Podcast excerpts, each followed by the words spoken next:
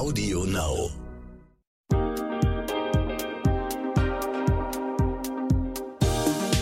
Hi und herzlich willkommen zu einer neuen Folge What the Finance. Mein Name ist Anissa. Als sich mein Journalistikstudium dem Ende neigte und das erste Gehalt in Aussicht war, begann ein kleines Chaos. Versicherungsänderungen, vermögenswirksame Leistungen, Altersvorsorge, aus lauter Überforderung habe ich damals einfach sicherheitshalber gar nichts geändert. Und dann hat mich auch noch der Berater meiner Hausbank zu meinem allerersten Banktermin eingeladen. Und bei diesem Termin habe ich einfach haargenau gar nichts verstanden. Und ich war durch mit dem Thema Finanzen und hatte keine Lust mehr darauf. Aber so muss das ja nicht laufen. Damit euch das nicht so ergeht, spreche ich heute mit Dani Patum. Dani ist Ökonomin, geprüfte Finanzanlagenfachfrau und Finanzbloggerin unter dem Pseudonym Geldfrau. Herzlich willkommen im Podcast. Schön, dass du da bist, Dani. Ja, danke danke. Hallo Anissa und äh, hallo an alle da draußen und äh, danke für die nette Einladung und das nette Intro und die nette Vorstellung. Wieso erklärt einem niemand, was sich alles ändert, wenn man das erste Mal richtig Geld verdient und raus aus diesem Studentenkosmos ist?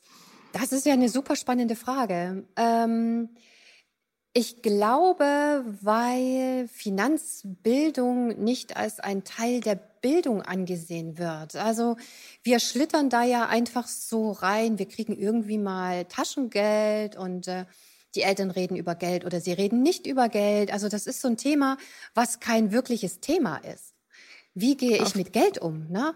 Und ich könnte mir vorstellen, dass das der Grund ist. Also ich denke jetzt gerade zum ersten Mal darüber nach, wie äh, wegen deiner Frage. Aber ich würde sagen, genau das ist der Punkt, weil wir all diese Dinge, Steuern, Versicherungen, wie gebe ich mein Geld bewusst aus, was ist Konsum eigentlich, Zinsen mit den Banken und so weiter, dass das kein Thema der Bildung ist. Also du lernst ganz viel über Chemie und Geschichte und sowas, aber dieses ganze, dieses komplexe Gebilde, Finanzen, was alles damit dranhängt, das ist kein Bildungsthema und deshalb sagt dir das keiner. Ähm, ja. ne? So, das wäre meine Erklärung. Und weil wir einfach auch nicht häufig über Geld reden, ne? weil das kein abendfüllendes Thema für eine Party ist zum Beispiel. Auf jeden Fall. Dabei ist es einfach so unfassbar wichtig im Leben und äh, man steht hinterher vor nicht riesigen Problemen, aber ich stand auf jeden Fall vor einem großen Thema und dachte so, oh mein Gott, an wen wende ich mich eigentlich mit diesen ganzen Fragen? Es ist nämlich gefühlt einfach wirklich wahnsinnig viel zu tun. Aber was ist deiner Meinung nach oder deiner Erfahrung nach auch das Wichtigste, wenn ich mein Studium gerade abschließe oder ähm, meine Schule und Ausbildung also einfach das erste Mal Geld verdiene, was ist das Wichtigste? Was sollte ich als erstes tun? Ich finde, das Wichtigste ist, dass du dir bewusst wirst, dass Geld etwas Wichtiges in deinem Leben ist. Ich glaube, das ist das, die, die, der, der grundlegendste Gedanke, den wir fassen müssen, um gut mit unserem Geld umzugehen und letztlich alles, was, was darum herumschwirrt, um diesen Kosmos Finanzen, ähm, gut äh, zu bewerkstelligen. Die Anerkenntnis, mhm Geld und Finanzen ist wichtig für unser Leben, für unser aller Leben, für unsere Gesellschaft, für einen selber. Und ähm, nur wenn wir selber uns um unser Geld kümmern, dann wird es auch gut mit dem Geld. Dann setzen wir das Geld auch so ein, dass es uns nützt und nicht den anderen. Und das ist, das ist im Grunde der erste Gedanke. Geld ist wichtig und dann kommt dahinter, und Geld ist auch gut äh, und ich darf das haben und ich darf auch vermögend sein und ähm, ich darf auch Freude an Geld haben. Und dann ist man schon mal in einem positiven, ich sag mal, in einem positiven Gedankengebilde drin und dann lernt sich auch alles leichter, was wir über Geld wissen müssen. Das finde ich so Stimmt. das Wichtigste. Ja, finde ich auch. Das richtige Mindset ist auf jeden Fall der erste Schritt. Ich habe für mich gelernt, dass eine Liste, also quasi ein Haushaltsbuch, echt sinnvoll ist, um sich das allererste Mal mit dem Thema Finanzen zu beschäftigen und irgendwie eine grobe einen Überblick über meine Ausgaben und Einnahmen, meine monatlichen, meine jährlichen zu machen. Deshalb habe ich auch dazu eine extra Podcast-Folge aufgenommen, die ich hier auch gerne noch einmal ähm, empfehle. Aber was würdest du sagen, würde als Berufsanfängerin, was sollte ich da eintragen? Wie fange ich damit an? Absolut richtig. Ähm, wir müssen wissen, welche äh, Gelder zu uns kommen also welches Einkommen wir haben, wo das herkommt und natürlich, wie wir dieses Einkommen ausgeben. Und ähm, Liste, ja, ich würde die unterteilen in zwei Teile. Also in einen festen Ausgabenbestandteil, der jeden Monat ist, also Miete zum Beispiel, Telekom, also nicht Telekom, aber Telefonkosten, also alle diese fixen Kosten, die festen, die monatlich sind, Da würde ich eine Liste machen und die alle aufschreiben. Du musst wissen, was im Monat tatsächlich an Geld rausfließt. Und da zweite äh, große Posten sind die variablen äh, Ausgaben, die wir haben. Also die nicht jeden Monat dieselben sind, nicht in derselben, in der gleichen Höhe, sondern ständig variieren. Und ähm, ja, Kategorien ist zum Beispiel natürlich Essen. Ne? Nahrungsmittel, die ganz normalen, also Obst und Gemüse, Milchprodukte und so weiter. Das erfassen, das ist wichtig. Dann, was du gerne genießt, da ist es dann ganz interessant zu sehen, wie viel Schokolade isst man, wie viel Süßigkeiten, wie viel Snacks und so weiter, wie viel Knabberkram, das kann man auch wunderbar da ablesen. Was auch ein wichtiger Posten ist, sind Außerhausessen oder ähm, sowas auf die Hand, damit du siehst, wie viel gibst du da Geld her. So an Freizeitvergnügen äh, oder Unterhaltung. Das ist auch noch ein Punkt. Ähm, Netflix zum Beispiel oder all diese, die Spotify und so weiter. Das erfassen, obwohl das ist schon wieder ein fester Betrag. Der wird ja monatlich abgebucht, der also bei den festen Kosten. Was gibt's noch? Ähm, vielleicht Kosmetik. Kosmetik, wie viel gibst du für Kosmetik im Monat aus? Wie viel gibst du Geld aus für Kleidung, für Freunde, für Geschenke, für Alkohol zum Beispiel? Oder für dein Tier, vielleicht hast du ein Haustier. Was gibst du da aus? Weißt du das eigentlich? Na? Das sind so mhm. Kosten. Also im Grunde durchforste dein Leben. Für was gibst du regelmäßig Geld aus? In festen Kategorien, also monatlich definitiv und was variiert so und erfasse im Grunde alles. Ich mache das mit einer mhm. Haushalts-App tatsächlich. Ich mache das digital. Und es gibt dann so zwei Schritte. Ne? Das eine ist tatsächlich die eigenen Ausgaben sich anzuschauen und zu analysieren. Na? Und da erfasst du auch relativ kleinteilig. Also, dass du eben tatsächlich aufteilst in Gemüse und Milchprodukte und in Müsli und Getränke und sowas. Ne? Und ähm, dass du deine Klamotten und Schuhe auflistest in, was weiß ich, Sommerklamotten, Winterklamotten, Schuhe und so weiter. Also, ne, dass man kleinteiliger rangeht, um zu analysieren, weil das Interessante ist, dass du dann nämlich auch siehst, für was gibst du dein Geld aus? Was hast du für ein Konsumverhalten? Und dann kannst du dich nämlich fragen, will ich eigentlich ja, mir so viel Geld für Kosmetik zum Beispiel ausgeben, so viel Geld für den Friseur, will ich wirklich so viel Geld für Süßigkeiten ausgeben? Tut das mir eigentlich gut, so viel Süßigkeiten zu essen? Naja, ist nur mal ein Beispiel, ne? Ähm, so, und das, äh, das ist total wichtig. Oder was zum Beispiel, was geht alles für mein Handy drauf? Was kostet eigentlich mein Handy? Und was kostet mich das monatlich? Na? Mhm. Weil ähm, ich weiß, dass viele Jugendliche auch durch gerade die Handynutzung äh, in die Miesen kommen und dann ganz schnell mal in den Dispositionskredit rutschen und Schulden anhäufen. Und das muss echt nicht sein. Und dann ist natürlich ja. die Devise, mh, mm, Einkommen ist gleich ausgeben. Das ist keine gute Devise, sondern die Devise ist, oder keine gute Gleichung. Die beste Gleichung ist, mein Einkommen ist gleich ein großer Sparanteil plus meine Ausgaben. So, wenn, mhm. wenn, wenn du das verankert hast im Kopf, dann hast du immer genug Geld, weil du zuerst mhm. in Sparkategorien denkst, weil du zuerst dran denkst, dass du Rücklagen bildest und im besten Fall dann investierst und den Rest quasi nur ausgibst und nicht umgedreht, mhm. weil umgedreht funktioniert das nicht.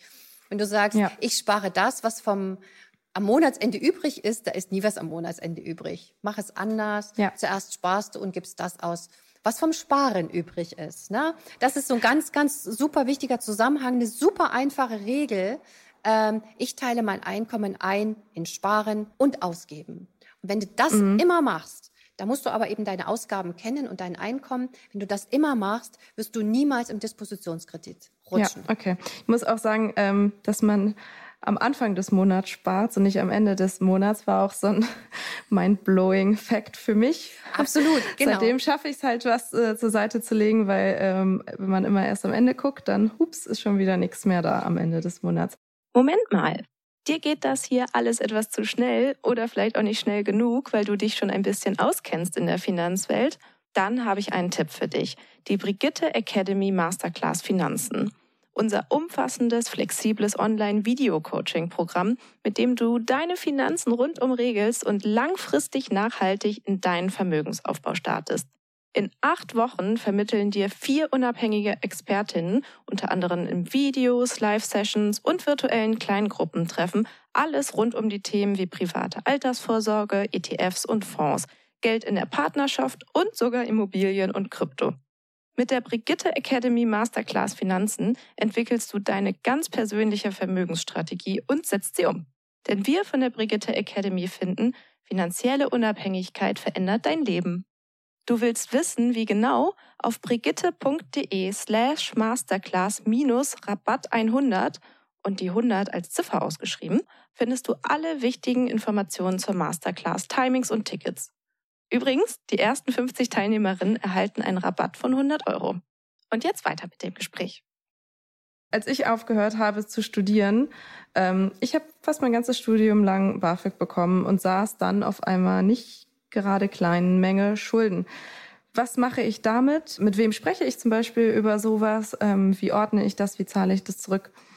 Also beim BAföG ist es so, da hast du ja ähm, ich weiß es jetzt gar nicht mehr genau, ich glaube fünf Jahre Zeit, bis du die ersten Zahlungen, ähm, also die ersten Tilgungsraten zahlen musst. Was würde ich machen? Ich würde mir auf jeden Fall aufschreiben, wie viel BAföG-Schulden ähm, habe ich jetzt. Ich glaube, das BAföG-Amt teilt das auch ähm, relativ schnell ja. mit, dass man genau sieht, aha, das ist die Summe, die ich zurückzahlen muss. Ähm, und dann teile ich mir das auf, auf die fünf Jahre, was weiß ich, äh, 10.000 durch fünf sind 2.000 Euro im Jahr. Die breche ich runter auf Monat und die Summe spare ich an. Damit äh, ich das am besten Fall in fünf Jahren mit einer Summe zurückzahlen kann, weil dann kriegst du noch mal ein paar Prozente Rabatt äh, erlassen und dann, was weiß ich, zahlst du anstatt ähm, der, was hat man gesagt, 10.000, vielleicht nur 8.000 zurück oder sogar nur 6.000. Also ich würde ja. es wirklich runterbrechen und ich würde es sofort anfangen zu sparen, monatlich zu sparen, das Geld. Oder und meine Eltern fragen, Oma fragen, bekannt, in bekannt, nicht im Bekanntenkreis, aber im Familienkreis fragen, ob sich jemand vielleicht daran beteiligen möchte, einen Teil deines BAföGs mit zurückzubezahlen. Kann ja auch sein, ne? als Geschenk. Vielleicht ist eine Oma, möchte eine Oma noch was Sinnvolles tun und gibt dir einen 500er oder einen 1000er, damit du dein BAföG mit zurückzahlen kannst. Mhm. Ich würde das aber wirklich äh, ähm, mir vornehmen und runterbrechen und ganz gezielt ansparen das Geld und nicht warten, ach ja, jetzt will ich erst mal leben und die Kohle raushauen, sondern diese Schulden wirklich nach und nach ansparen, sodass du das mit einem Schlag zahlen kannst. Mm, okay. Als Studentin sind ja viele Produkte kostenlos, wie zum Beispiel ein Girokonto. Ähm, was mache ich denn da? Kommt jetzt die Bank von sich aus auf mich zu oder sollte ich auf die zukommen? Wie, wie gehe ich um mit solchen Studentenrabatten? Also ehrlich gesagt, ich würde es einfach laufen lassen. Und ähm, es passiert ja nichts. Was kann im schlimmsten Fall passieren? Dass die Bank dich anschreibt und sagt, hier, ähm, weisen Sie doch bitte nach, dass Sie noch Studentin sind. Und wenn du das dann eben nicht machen kannst, dann werden sie dir schreiben, ja, dann stellen wir jetzt das Konto um.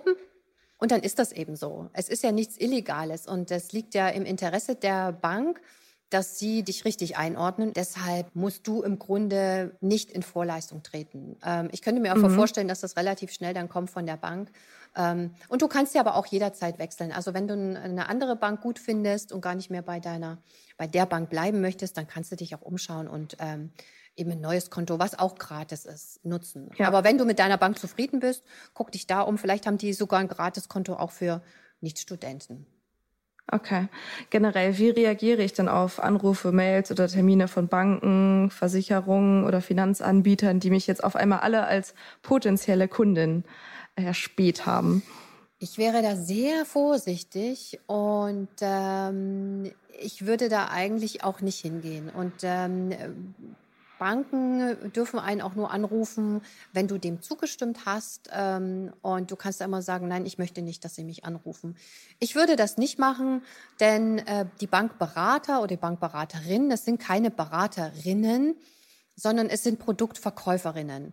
Also wenn du zu ihnen gehst, kannst du sicher sein, dass sie dir ein Produkt ihrer Bank verkaufen möchten. Das ist aber nicht immer, ist, sag mal, in den seltensten Fällen ähm, äh, für dich gut, sondern ist vor allen Dingen für die Bank gut, äh, weil da hohe Provisionen drin stecken. Es sind häufig keine wirklich guten Produkte, äh, die hohe Renditen haben. Äh, Riester, Rürup äh, sind, kann man schon fast pauschal sagen, rentieren sich nicht. Deshalb würde ich nicht zu einer Bank gehen und mich schon gar nicht auf ein Gespräch einlassen. Weil nämlich auch die mhm. Beraterinnen, also in Anführungsstrichen jetzt gesehen, die Produktverkäufer aus den Banken, geschult sind, dir etwas zu verkaufen. Und äh, sich da raus zu manövrieren, dazu braucht man ein bisschen Erfahrung und die, die hast du als äh, junge Frau oder als junger Mann natürlich noch nicht. Und dann ist man ganz schnell in ihren Fängen und unterschreibt irgendwas oder, oder im besten Fall sagt man, nee, verstehe ich alles nicht, ich gehe jetzt. Das ist dann noch das Beste. ähm, aber dann bloß nichts unterschreiben. Also solltet ihr tatsächlich dann äh, vor diesen Produktverkäufern sitzen, lasst euch alles mitgeben, aber nie etwas unterschreiben sofort. Never ever. Okay. Ja. Okay. Ähm, auch der Arbeitgeber will gleich eine Menge von mir. Ähm, in manchen Unternehmen gibt es Personalabteilungen, die ganz super sind und einem auch total weiterhelfen im Onboarding. Anderen Unternehmen bekommt man vielleicht einfach nur einen Stapel Papiere überreicht über das, was das Unternehmen anbietet, was ich machen kann. Wer hilft mir, wenn ich nicht weiß, was das alles ist, was mir das Unternehmen hier anbietet oder was mir dort ermöglicht werden kann? Leider gibt es da keine zentrale Stelle, die dir da helfen würde. Mein Rat wäre immer, entweder zu den Eltern zu gehen, ähm, weil die haben ja schon Erfahrung mit Arbeitgebern. Und äh, wenn du aber sagst, na ja, die Eltern, ähm, die sind im ganz anderen Bereich, kennen sich nicht so aus, gucken, ob es in der Familie oder im Bekanntenkreis jemanden gibt, dem du zutraust, gut mit Finanzen zu sein, wo du Vertrauen hast, sprich sie oder ihn an. Das würde ich machen. Oder Freund und Freundin, die schon den Prozess durchlaufen haben. Vielleicht gibt es ältere Freunde. Das wäre so mein Rat. Ja, ja, Personalabteilung ist natürlich eine, eine, Anlaufstelle, aber die, die gibt es nicht in allen äh, Unternehmen, die gut ist. Aber das wäre so mein Rat. Ich würde mich zuerst in der Familie umhören, unter Freunden und Bekannten. Ja, ich hätte mich glücklich geschätzt, hätte ich damals diesen Schritt gemacht und wäre einfach auf jemanden zugegangen, der schon länger arbeitet und der mit mir mal diesen ganzen Kram äh, gesichtet hätte. Ähm, eine richtig gute Sache vom Unternehmen sind ja vermögenswirksame Leistungen. Kannst du einmal erklären, was genau das ist und warum ich das machen sollte? Also bei den vermögenswirksamen Leistungen hilft dir dein Arbeitgeber, deine Arbeitgeberin dabei, tatsächlich Vermögen aufzubauen. Das sind, ist es ein kleiner Baustein. Aber ich würde auch sagen, nimm ihn mit, auf jeden Fall. Es sind ähm, maximal 40 Euro pro Monat, die der Arbeitgeber dir dazu gibt. Ähm, du kannst es noch weiter aufstocken, aber muss man auch nicht. Es können auch die 40 Euro äh, einfach nur die eingezahlt werden. Und ähm, Du kannst sie zum Beispiel in den Fondssparplan äh, reintun, du kannst sie in eine Versicherung reinstecken, aber auch in einen ETF-Sparplan geht auch. Meiner Meinung nach geht es auch mit Bausparverträgen. Das würde ich aber ausklammern, das würde ich nicht machen, weil Bausparverträge sind doch relativ teuer und lohnt sich also im Moment irgendwie so gar nicht. Ähm, also ich würde es immer zu ETF-Sparplan raten, Aktien-ETF-Sparplan. Da gibt es die eine oder andere Firma und Bank, wo man das machen kann. Da muss man ein bisschen suchen. Das ist nicht so alltäglich, aber eingeben, vermögenswirksame Leistungen, ETF-Sparplan und dann findet ihr die Bank, den Anbieter, die das machen. Und ähm, Du, du baust sechs Jahre das Vermögen auf, Monat für Monat wird da reingespart, sechs Jahre lang. Dann ruht das ein Jahr, dann kriegst du eine pauschale Prämie obendrauf und dann kannst du dir das nach sieben Jahren auszahlen lassen. Und dann hast du ein, zwei, dreitausend Euro ähm, ein kleines Vermögen und kannst damit weiterarbeiten. Also das ist, das ist nicht riesig, aber es ist ein kleiner Vermögensbaustein und ich würde sagen, klar, mitnehmen, was geht. Auf jeden Fall. Ich mache das auch. Ich stocke es ein bisschen auf und zahle es in einen nachhaltigen ETF-Sparplan ein. Und das ist halt wirklich so Geld, das kommt erst gar nicht auf meinem Konto an. Das geht direkt ab vom Gehalt. Ich merke es gar nicht. Es ist ein super kleiner Betrag. Aber ähm, wie du schon sagst, man zahlt es über sechs Jahre lang ein und am Ende ist es halt doch eine nicht unwesentliche Summe, ähm, die man sich so ganz nebenbei angespart hat. Genau, und dann ähm, kannst, und dann kannst du immer noch entscheiden, was du damit machst. Ne? Ob du dann ähm, die investierst selber in den ETF-Sparplan oder überhaupt in den anderen ETF oder ob du dir eine Reise davon gönnst, was auch immer. Ne? Oder es zum Eigenkapital schießt, um dir eine Immobilie zu kaufen, je nachdem. Ne? Das stimmt. Was passiert denn äh, mit meinen Versicherungen? Muss ich die als Berufsanfängerin selber checken oder kommen da die Versicherungen auf mich zu? Bei manchen ist es ja, glaube ich, ziemlich einfach. Zum Beispiel der Krankenkasse, da ist man ab 25 ja zum Beispiel eh aus der Familienversicherung raus. Also mit 25 habe ich zum Beispiel auch noch studiert. Äh, da musste ich mich im Studium schon drum kümmern. Was rätst du uns da? Bei den Versicherungen kommt in der Regel keiner auf dich zu. Das musst du schon selber machen. Ähm, okay. Überhaupt äh, um Versicherungen mindestens einmal im Jahr kümmern. Immer die Versicherungen einmal im Jahr durchchecken. Sind das wirklich die Versicherungen, die ich noch haben will? Brauche ich die noch? Sind das noch die Konditionen, die, ähm, die ich erstens brauche, die ich bezahlen will? Vielleicht möchte ich aber noch ein paar andere Dinge zusätzlich haben, weil ich bin ja jetzt im Berufsleben. Also, nee, die Versicherungen kommen nicht auf dich zu. Bei der Krankenversicherung ist es tatsächlich was anderes. Aber auch bei der Krankenversicherung hingucken und sich überlegen, was möchte ich eigentlich mit meiner Versicherung abgedeckt haben? Sollen da auch homöopathische Behandlungen zum Beispiel drin sein? Wir haben so viele verschiedene Krankenkassen und nur weil die, äh, die Eltern bei einer bestimmten Krankenkasse waren, muss ich nicht auch dort sein. Also gerade bei der Krankenkasse würde ich gucken, welche finde ich gut, welche passt zu meinem Leben und dort dann einen Vertrag unterschreiben. Ähm, ich würde versuchen, bei den gesetzlichen Krankenkassen zu bleiben und ähm, nicht eine private zu wählen, weil die privaten doch mit der Zeit die Beiträge, monatlichen Betra Beiträge relativ stark anziehen. Das geht so in den 30er, dann spätestens in den 40er Lebensjahren los. Also ich würde immer eine gesetzliche, ich würde in der gesetzlichen bleiben und vielleicht eine private Zusatzversicherung machen. Aber generell Versicherungen immer selber checken, einmal im Jahr sich das anschauen und dann überlegen, welche Versicherung brauche ich eigentlich, weil so viel brauchen wir nämlich gar nicht. Das wäre nämlich jetzt meine nächste Frage. Welche Versicherung braucht man denn auf jeden Fall? Mann und Frau brauchen auf jeden Fall die Privathaftpflichtversicherung. Das ist die allerwichtigste Versicherung neben der Krankenversicherung. Ne? Privathaftpflicht. Denn wenn du jemanden schädigst, aus Versehen, ähm, oder von jemandem das Vermögen oder eben die Gesundheit schädigt, dann kann es sein, dass du wirklich jahrelang Schadensersatz äh, zahlen musst. Ähm, und das kannst du mit einem normalen privaten Vermögen nicht abdecken. Deswegen Privathaftpflichtversicherung kostet nicht die Welt im Jahr 120, 130 Euro im Jahr und du deckst wirklich ganz viel ab. Wichtig, Krankenversicherung wichtig, Kfz-Versicherung natürlich auch wichtig. Ähm, was wir noch brauchen, ist eine Berufsunfähigkeitsversicherung. Auch ganz wichtig, ähm, gerade auch für uns Frauen, unsere Arbeitskraft quasi abzusichern. Da bitte ich drum, da wirklich Gehirnschmalz reinzustecken in die Auswahl der Berufsunfähigkeitsversicherung. Ähm, da würde ich mich tatsächlich auch von einem unabhängigen Versicherungsmakler beraten lassen, ähm, aber eben einer, der nicht mit nur einer Versicherung zusammenarbeitet, sondern den ganzen Markt scannt. Zudem würde ich in der Tat bei einer Berufsunfähigkeitsversicherung gehen ähm, und mit dem das besprechen oder mit ihr das besprechen, aber nur diese Versicherung dort abschließen und auf keinen Fall irgendwelche Kombiprodukte, also die Berufsunfähigkeit zusammen verlinken mit einer Lebensversicherung zum Beispiel. Für jedes, ich sag mal, Problem oder für das, was wir versichern wollen, immer nur einen Vertrag, aber nicht für zwei Dinge einen Vertrag. Niemals. Also Berufsunfähigkeitsversicherung brauchen wir. Und das war's eigentlich. Ne? Privathaftpflicht, Krankenversicherung und Berufsunfähigkeit. Dazu noch Kfz. Und wenn du natürlich ein, ein, Haus hast oder so, dann Gebäudeversicherung und sowas kommt noch dazu. Aber das sind eigentlich die drei Versicherungen, die wir zum Start brauchen. Okay. Im Nachhinein hätte ich ja eigentlich auch als Berufsanfängerin direkt mal ein bisschen anfangen sollen zu sparen, um zum Beispiel sowas wie einen Notgroschen anzusparen. Warum ist das so wichtig? Warum sollten wir alle einen Notgroschen herumliegen haben? Na, die aktuelle Krise zeigt es uns eigentlich ganz genau, warum es gut ist, Rücklagen zu haben. Du nennst es Notgroschen, ich nenne es Sicherheitspuffer, aber es geht tatsächlich um finanzielle Rücklagen.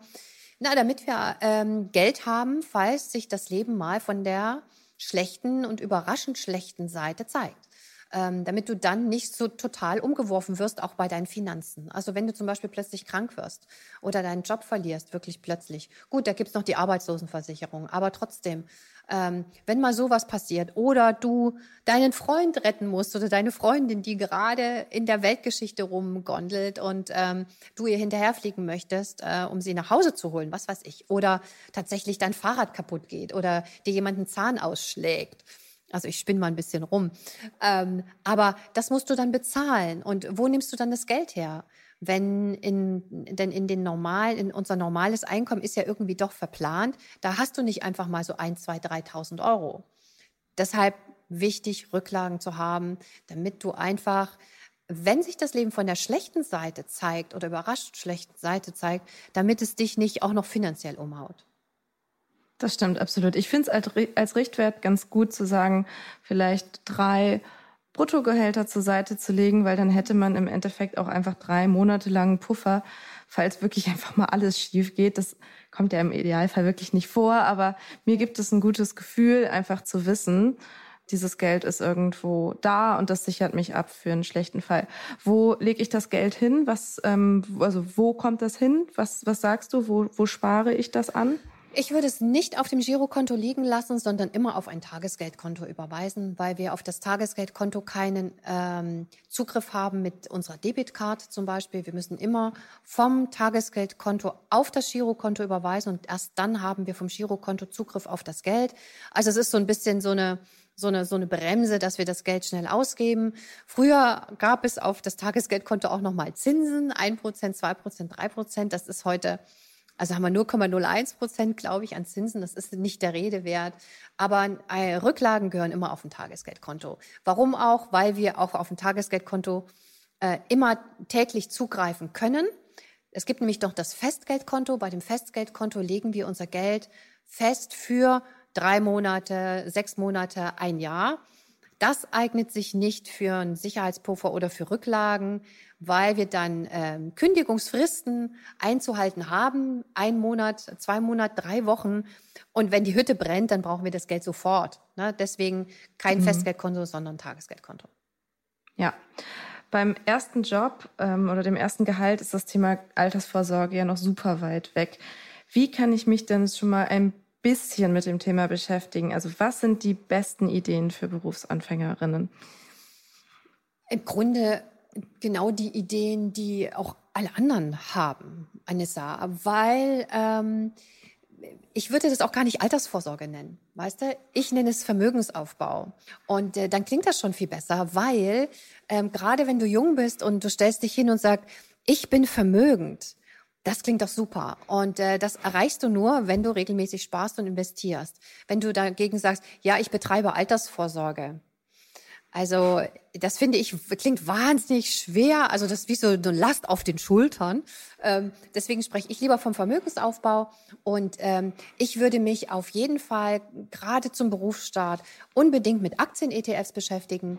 Nicht mit Einzelaktien, aber mit Aktien, mit dem Markt. Ähm, was sind Aktien? Ähm, welchen, welche, ähm, welche Funktion haben sie in unserer Gesellschaft? Wie kann ich sie nutzen, um Vermögen aufzubauen? Äh, damit würde ich mich auf jeden Fall auseinandersetzen, weil das ist super flexibel. Du kannst da schon anfangen mit 25 Euro. Ich würde aber versuchen, mit mehr anzufangen, mindestens 50 Euro bis 100 Euro im Monat, nicht zu kleine Beträge. Und dann sofort anfangen damit, weil die Vermögen werden vor allen Dingen in jüngeren Jahren gemacht. Der Grundstein wird in jüngeren Jahren gelegt. Das ist wie so ein Baum. Musst du dir das so vorstellen wie ein Baum.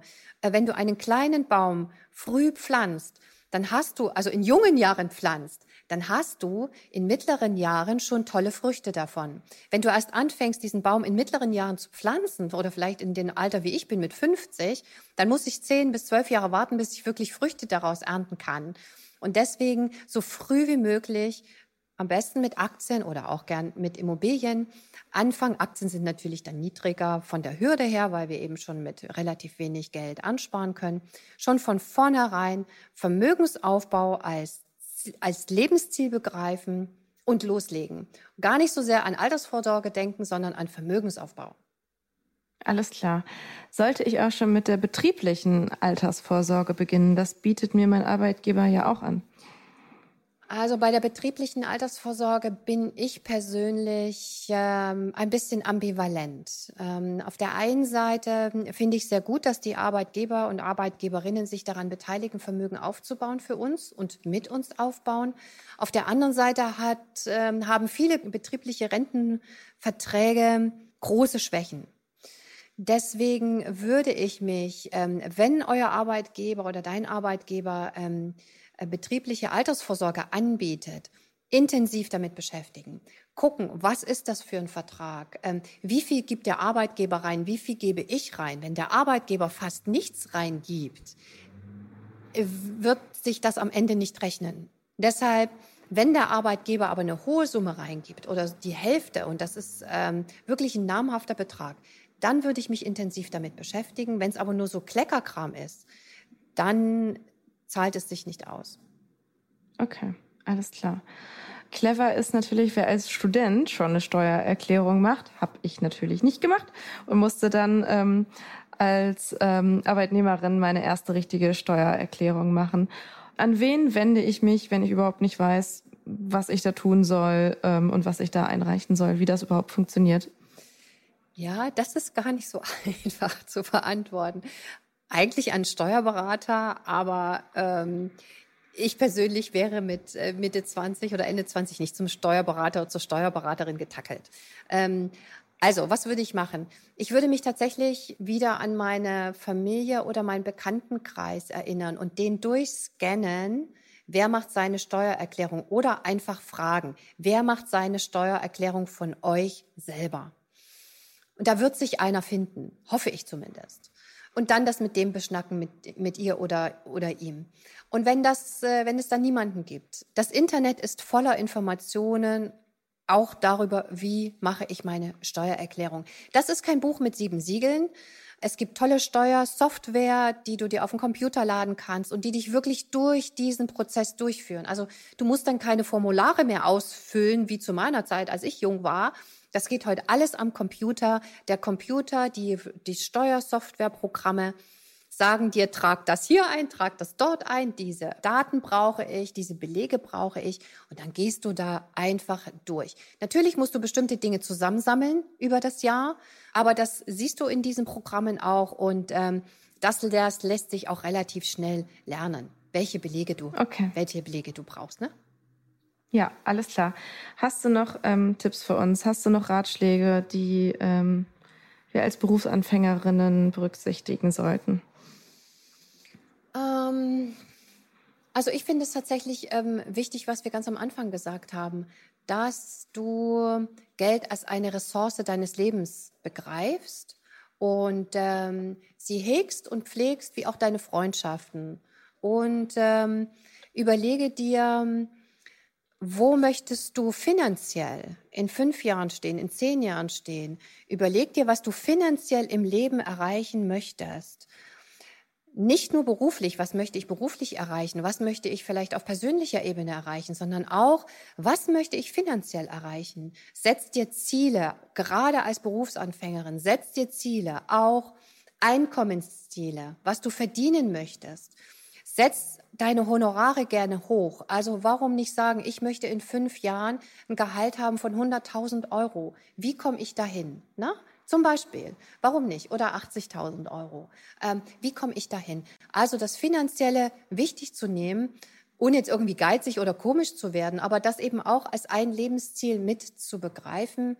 Denn ähm, wenn wir uns Gedanken über Geld machen, machen wir uns auch Gedanken über uns. Das ist nämlich der Hauptpunkt an der ganzen Sache. Wenn wir bewusst unser Geld ausgeben, gehen wir mit uns selbst bewusst um mit unserem Sein und mit unseren Wünschen und Bedürfnissen. Und deshalb habt einen Finanzplan, habt einen Vermögensplan im Kopf und schreibt es auch gerne auf und folgt diesem Plan. Und ähm, seht Geld nicht als etwas Negatives oder Schlechtes an. Gerade wir Frauen neigen ja doch dazu, vor allen Dingen den Sinn zu sehen in unserer Arbeit. Aber das Geld ist auch wichtig. Das hat was mit Wertschätzung zu tun, auch mit Dankbarkeit des Arbeitgebers uns gegenüber zum Beispiel. Also nehmt Geld, lange Rede, kurzer Sinn, nehmt Geld wichtig, nehmt euch wichtig und habt einen Vermögens- und Finanzplan. Gleich zum Start weg. Alles klar. Ich danke dir für deine Zeit und für deine Tipps, liebe Dani. Bitteschön. Und alles Gute allen, die jetzt gerade in den Beruf äh, starten und ins Leben starten. Wenn ihr noch Fragen oder Anmerkungen zu dieser Podcast-Folge habt, dann schreibt sie mir doch einfach per Mail an academy.brigitte.de oder schreibt sie uns direkt auf Instagram als Direct Message.